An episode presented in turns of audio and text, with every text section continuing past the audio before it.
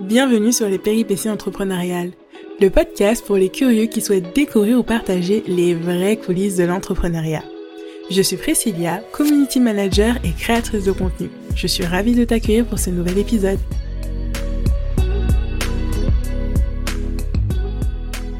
Hello Avant de commencer cet épisode, j'ai envie de te rappeler qu'il y a toujours un freebie à télécharger qui est en fait un e-book de 10 pages dans lequel tu peux retrouver les éléments à mettre en place avant même de communiquer sur Instagram pour que tu aies une base solide et que tu puisses communiquer de façon zen et sereine.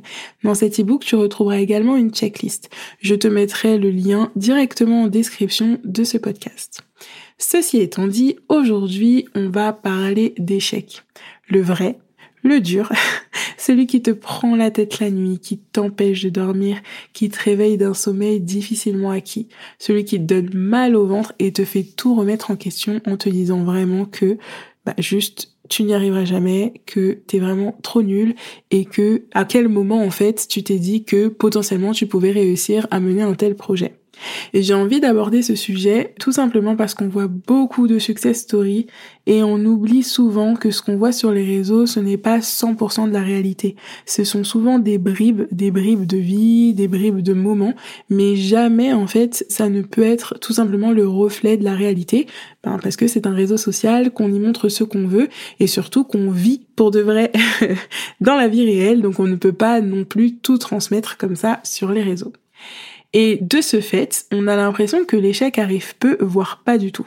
Pourtant, quand on s'intéresse un petit peu aux chiffres, on voit bien que peu d'entrepreneurs réussissent à vivre pleinement de leur activité. Déjà, si tu es dans ce cas et que tu arrives à vivre de ton activité, félicite-toi, tu peux te faire une hola, aller boire un verre à ton honneur. Parce que ça veut dire que tu as réussi à construire une activité qui te permet de faire des choses que tu aimes, mais aussi de mener un train de vie confortable ou en tout cas comme tu le souhaites. Je trouvais vraiment important de parler de la conception même du loupé, du raté. Avant de prendre la décision d'abandonner mon lancement au bout d'à peine 48 heures, j'avoue, je le voyais vraiment comme un échec. Mais une fois que j'ai pris la décision, après du coup m'être torturée pendant 48 heures, je me suis sentie vraiment libérée et j'ai vraiment tiré tout plein de choses de cette décision et donc de cet échec. Bon, je vais te raconter tout ça, donc je t'invite vraiment à prendre une boisson chaude et un plaid et t'installer confortablement. Avant d'être freelance à 100%, en septembre 2021, j'ai été prof des écoles. C'est ce que je t'expliquais dans l'épisode précédent enseigner, du coup, c'était vraiment mon métier à plein temps. Je transmettais mes connaissances, mon savoir-faire, mon savoir-être aussi à des enfants et j'ai vraiment adoré ça. Du coup, quand je me suis lancée en tant que freelance, je m'étais fixé comme objectif de sortir une formation le dernier trimestre 2021 ça tombait bien puisque septembre 2021, dernier trimestre 2021, hop, c'est bon, j'étais libre de tous mes autres engagements. J'avais donc le temps de créer cette formation à laquelle je réfléchis du coup depuis le début de l'année. Pour me faire la main, j'ai d'abord euh, créé un tout petit produit et je me suis entraînée à faire un lancement pour le promouvoir. C'était mon workshop. J'avais créé d'abord un challenge d'une semaine pour apprendre aux gens à booster leur engagement sur Instagram. En fait, tu pouvais euh, tout simplement t'inscrire au groupe Facebook et chaque jour, je te donnais un conseil pour euh, booster ton engagement, apprendre à mieux comprendre comment fonctionnait l'engagement sur Instagram et surtout générer des interactions pour créer du lien avec ta communauté. Donc, grâce à ce workshop qui est toujours en ligne. J'avais eu un objectif de 10 ventes. J'en ai fait 6, franchement, mais j'étais trop contente. C'est la première fois que je vendais un produit sur Internet. C'était la première fois que j'avais construit quelque chose comme ça de A à Z, une mini formation qui sortait tout droit de ma tête. Et surtout, ça voulait dire que j'avais vraiment bien analysé la problématique de ma cible, puisque je leur donnais un produit qui correspondait à leurs besoins. Donc vraiment, j'étais ravie. Je me souviens encore de l'émotion que j'ai eue lors de la première vente, quand j'ai eu la petite notification par un mail et surtout le message euh, sur Facebook de la personne qui l'avait acheté. Vraiment, j'étais, euh, ouais, j'étais vraiment super émue. Et ensuite, au niveau des émotions, ça a complètement dégringolé parce que, en fait, après la première vente, bah, les cinq suivantes, elles sont pas arrivées tout de suite.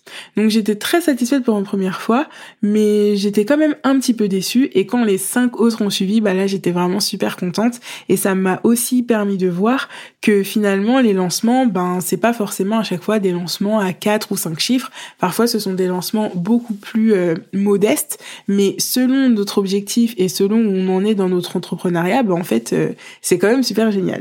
voilà. Et donc, j'ai été très satisfaite. Mais surtout, ce que je retiens de ce workshop-là, c'est que j'avais adoré le lancement. J'avais adoré animer le groupe Facebook du challenge. J'avais adoré créer la communication autour du produit. J'avais adoré faire le rétro-planning. J'avais adoré euh, parler euh, de mon offre sans avoir l'impression vraiment de gêner mes abonnés, etc.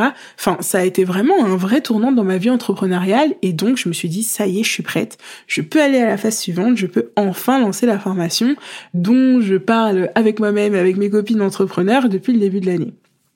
Cette formation-là, j'y ai travaillé pendant des mois, vraiment. J'ai commencé à travailler dessus peut-être en, en février, je dirais, et je voulais la sortir du coup entre septembre et octobre. Et en fait, euh, le but, c'était de t'aider à ne plus te perdre dans ta production de contenu. En fait, je te livrais vraiment ma méthode pas à pas pour ne plus jamais connaître le syndrome de la page blanche parce que tu aurais un process établi adapté à tes besoins et tu saurais aussi comment toujours avoir des idées et comment techniquement créer tes contenus bah, sans perdre du temps et sans perdre trop d'énergie.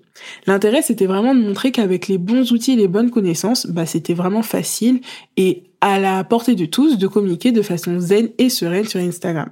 Donc j'ai étudié mon client cible, mon personnage, j'ai étudié ses problématiques, j'ai parlé à plein de personnes pour essayer de comprendre bah, les points de blocage qu'elle rencontrait, j'ai fait des sondages sur Instagram aussi, le tout pour être sûr que mon produit répondait à une vraie problématique et pas euh, juste le fait que je crée ce produit bah, pour me faire plaisir à moi parce que je m'étais vraiment fixé cet objectif de formation et donc coûte que coûte il fallait que je le suive. Non, je voulais vraiment faire les choses de manière logique et surtout bah, faire en sorte que je ne crée pas quelque chose pour rien.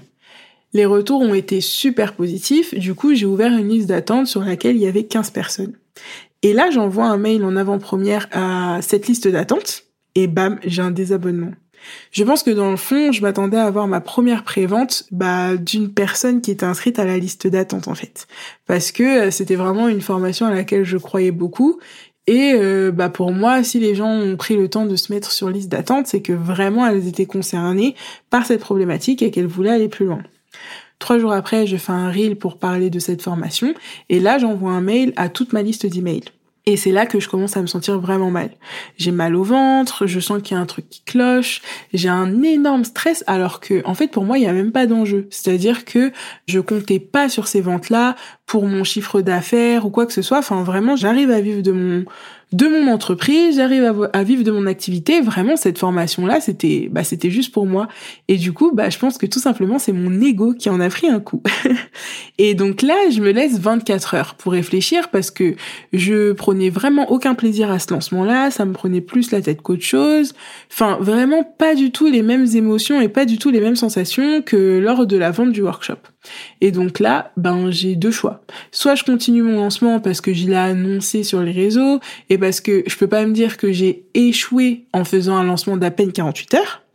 Ou soit, bah, je fais vraiment ce que je ressens, je suis mon instinct et j'arrête. Tu devineras que j'ai choisi la deuxième option. et par rapport à ça, j'ai fait vraiment une très très grande introspection et je me suis posé énormément de questions. Je vais te les énoncer comme ça et je t'invite à te les poser toi-même parce que je pense que c'est toujours intéressant à un moment donné de se poser et de vraiment se demander ces choses-là. Déjà, je me suis demandé, est-ce que j'ai voulu créer cette formation pour aider les entrepreneurs ou parce que je voulais réussir un lancement? Parce que encore une fois, euh, j'étais vraiment dans une période au début de l'année 2021, enfin fin 2020, début d'année 2021, où en fait j'étais vraiment très influencée par tout ce qu'on pouvait voir sur Instagram, euh, les lancements comme je disais à quatre ou cinq chiffres, tous les lancements réussis, etc. Et en fait je me comparais à des entrepreneurs qui peut-être sont aussi là depuis 3 à 4 ans alors que moi je viens de me lancer. Donc déjà la première question c'était en vrai c'était quoi ce pourquoi de cette formation? Ensuite, est-ce que mon chiffre d'affaires dépend de ce lancement? Est-ce que si je ne fais pas ce lancement, je vais avoir un problème au niveau financier? Est-ce que je vais pas m'en sortir? Est-ce que ça va faire un trou dans ma trésorerie? Est-ce que je pourrais pas payer mon loyer, etc. Voilà. Est-ce que j'ai voulu créer cette formation tout simplement parce que j'avais pas encore totalement rompu le lien avec mon métier de prof? Je sais pas. Enfin, si je le sais, mais ces questions-là, je te les pose pour que toi, tu puisses euh, bah, faire aussi une analyse si tu en as besoin. J'en ai parlé à des copines entrepreneurs pour avoir leur avis, leur ressenti, et en fait, en leur exposant tout ça, bah, ça m'a vraiment conforté dans mon choix parce que j'ai vraiment senti un soulagement. Et là, je me suis dit, si je ressens ce soulagement, c'est que vraiment, je ne dois pas aller au bout de cette formation. Donc, bien évidemment, sur le coup, je l'ai pris comme un échec. Je me suis dit que j'avais perdu du temps, que ça faisait des mois que je travaille sur euh, cette formation alors qu'au final je vais pas la vendre. Mais finalement, je tire vraiment bah, beaucoup de choses de tout ça. Déjà, je suis contente parce que j'avais souvent vu qu'il ne fallait pas créer toute une formation avant de la vendre. Et moi, du coup, c'est ce que j'avais fait, c'est-à-dire que j'avais vraiment le plan détaillé de la formation, mais je m'étais pas encore lancée dans tout ce qui était tournage et montage des vidéos, la création de bah, des workbooks qui allaient aller avec, etc. Donc en fait, déjà, j'ai pas perdu tout ce temps de création alors que je n'avais rien vendu. L'idée, c'était que vraiment, je m'étais laissé un temps entre le lancement et l'ouverture de la formation pour la créer, en fait, pour créer, euh, comment dire, factuellement cette formation qui était déjà bien détaillée. Donc déjà, c'est cool parce que euh, j'ai pas fourni un travail qui ne verra jamais le jour et j'ai économisé du temps et de l'énergie. La deuxième chose que je tire, c'est qu'en fait, j'ai vraiment travaillé ma cible, mon persona à fond. Je le connais maintenant sur le bout des doigts, je sais exactement quelles sont ses problématiques et je peux totalement y répondre par plusieurs offres, notamment les accompagnements. Et aussi, euh, lors de cette période, c'était euh, le moment où il y avait le chèque numérique. Du coup, euh, il y a pas mal de personnes qui m'avaient contacté et je les accompagnais en faisant des visions individuelles. Et là, je me suis rendu compte que vraiment, les relations de proximité et les accompagnements individuels, c'est quelque chose que j'adorais faire. Mais vraiment. C'est pour ça que finalement, en réfléchissant, je me suis dit que cette formation, au lieu de me dire que je l'ai perdue, que j'ai perdu du temps à la créer, etc., bah, je vais tout simplement la recycler et changer son format pour 2022. La première chose, c'est que je vais transformer cette formation en accompagnement. Donc ce sera un accompagnement de 8 semaines, donc un accompagnement sur deux mois.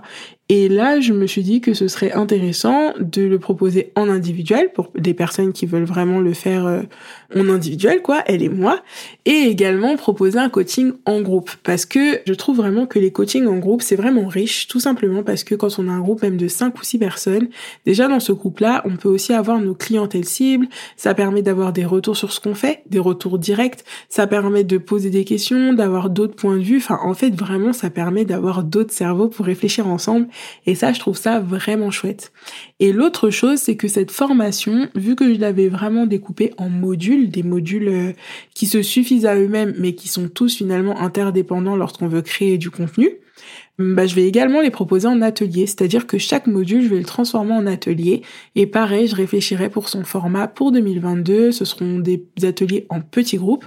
Comme ça, on pourra également bah, créer en même temps qu'on en parle. Donc, c'est-à-dire qu'il y aura une partie théorie une partie pratique. Et comme ça, je n'ai pas du tout perdu le bénéfice de tout le travail que j'ai fourni pendant des mois et des mois. Et vraiment, ben en y pensant, là j'ai encore, je l'ai pas encore lancé parce que c'est vraiment pour 2022. Je peaufine, j'essaye de voir quel euh, support je vais fournir avec. Est-ce que ce sera plutôt une page Notion ou est-ce que ce sera plutôt un workbook Enfin bref, je suis encore en pleine réflexion. J'ai encore le temps, mais voilà, je suis vraiment très contente d'avoir finalement travaillé à fond sur euh, cette formation parce qu'elle répond vraiment à un objectif précis. Elle parle vraiment d'une thématique précise et surtout une thématique qui concerne absolument tous les entrepreneurs qui veulent créer du contenu pour les réseaux sociaux. Et surtout, ça m'a permis vraiment de travailler mon positionnement. Aujourd'hui, je sais que je veux accompagner les entrepreneurs à poser les bases d'une communication zen et sereine. Et en fait, pour pouvoir être zen et sereine dans sa communication, il faut tout simplement savoir comment ça fonctionne. À partir du moment où on a les clés en main pour savoir comment les choses fonctionnent, comment elles interagissent entre elles, comment gagner du temps, comment faire les choses efficacement, et ben là, il n'y a plus aucune raison de se prendre la tête en fait parce qu'on sait exactement comment on doit agir et comment on doit faire. Voilà, donc c'est vraiment ce que je voulais te partager aujourd'hui parce que euh, bah voilà, l'échec ça fait aussi partie de l'entrepreneuriat, je pense que ça fait grandir parce que bah soit on prend l'échec comme il vient, on le vit mal, bah peut-être qu'on se renferme, enfin chacun sa manière de vivre l'échec ou soit on prend des décisions Et comme ça, on ne subit pas l'échec, mais on est entre guillemets acteur. C'est-à-dire que là, moi, bien évidemment, bah pour moi, ça a été un échec de pas faire de vente de cette formation, mais en décidant moi-même de ne pas subir ce lancement que je ne voulais pas, de ne pas subir tout ce qu'il y avait autour de cette formation, mais plutôt en tirer des bénéfices, me dire comment ça peut m'aider à avancer dans ma vie entrepreneuriale, comment ça peut m'aider à créer un autre positionnement ou en tout cas affiner le mien. Et bah du coup, j'ai été vraiment actrice de ça et ça change vraiment vraiment tout. Voilà, donc euh, pour finir cet épisode, j'ai envie de te demander, est-ce que selon toi, un abandon, c'est un échec? Est-ce que là, le fait d'avoir abandonné mon lancement, bah c'est un échec? Tu vois, est-ce que pour toi l'échec c'est forcément arrêter quelque chose ou est-ce que l'échec c'est arrêter ne pas se relever? Quelle est ta définition à toi de l'échec? Pour moi, comme tu as pu le comprendre, c'est clairement pas un échec parce que je trouve vraiment que j'y ai gagné énormément. Je regrette pas du tout et je me dis aussi peut-être que tout simplement je n'étais pas encore prête pour faire de la formation. Peut-être que j'en ferai plus tard, peut-être que j'en ferai pas, peut-être que je créerai des formats aussi gros que celui que j'avais envisagé, peut-être pas, mais en tout cas, la grosse conclusion que j'en tire et que je pense que tu pourrais aussi tirer, c'est que à chaque fois, on se fixe des objectifs. Et quand on atteint nos objectifs, on prend même pas le temps de célébrer ces objectifs-là, qu'on s'en crée encore des nouveaux. Parce que on a la pression du premier trimestre, du deuxième, de la fin de l'année, des résolutions, de la rentrée de septembre, etc. Mais est-ce que juste à un moment, on peut se poser, regarder tout le chemin qu'on a parcouru et se dire, ah mais waouh quand même, c'est moi qui ai fait ça. et bah si tu n'as pas encore pris le temps de le faire, fais-le juste après l'écoute de ce podcast et tu verras que tu as accompli beaucoup plus de choses que tu penses en fait parce que on est toujours à courir après de nouvelles choses, à courir après de de nouvelles de nouveaux objectifs, de nouvelles réussites, mais juste si on pouvait bah, se féliciter en fait, se féliciter de tout ce qu'on a fait jusqu'à maintenant, se féliciter des objectifs qu'on a réussi à atteindre parce que quand même, on a posé des objectifs, on les a atteints. C'est pas rien, il y a plein de gens qui n'atteignent pas leurs objectifs, il y a plein de gens qui ne savent pas comment atteindre leurs objectifs et il y a plein de gens tout simplement qui n'y parviendront pas pour tout un tas de raisons qui leur sont propres. Donc vraiment, si tu arrives à atteindre des objectifs, aussi petits te paraissent-ils, mais félicite-toi et moi j'ai envie de te féliciter. Donc vraiment, bravo. Et voilà, c'est la fin de cet épisode. Je te remercie vraiment pour ton écoute. S'il t'a plu, n'hésite pas à me laisser des étoiles ou des commentaires sur ta plateforme d'écoute préférée. Et si jamais celle-ci ne te le permet pas, tu peux directement mettre un commentaire sur l'article qui est dédié à cet épisode de podcast sur mon blog. Je te remercie et te dis à bientôt.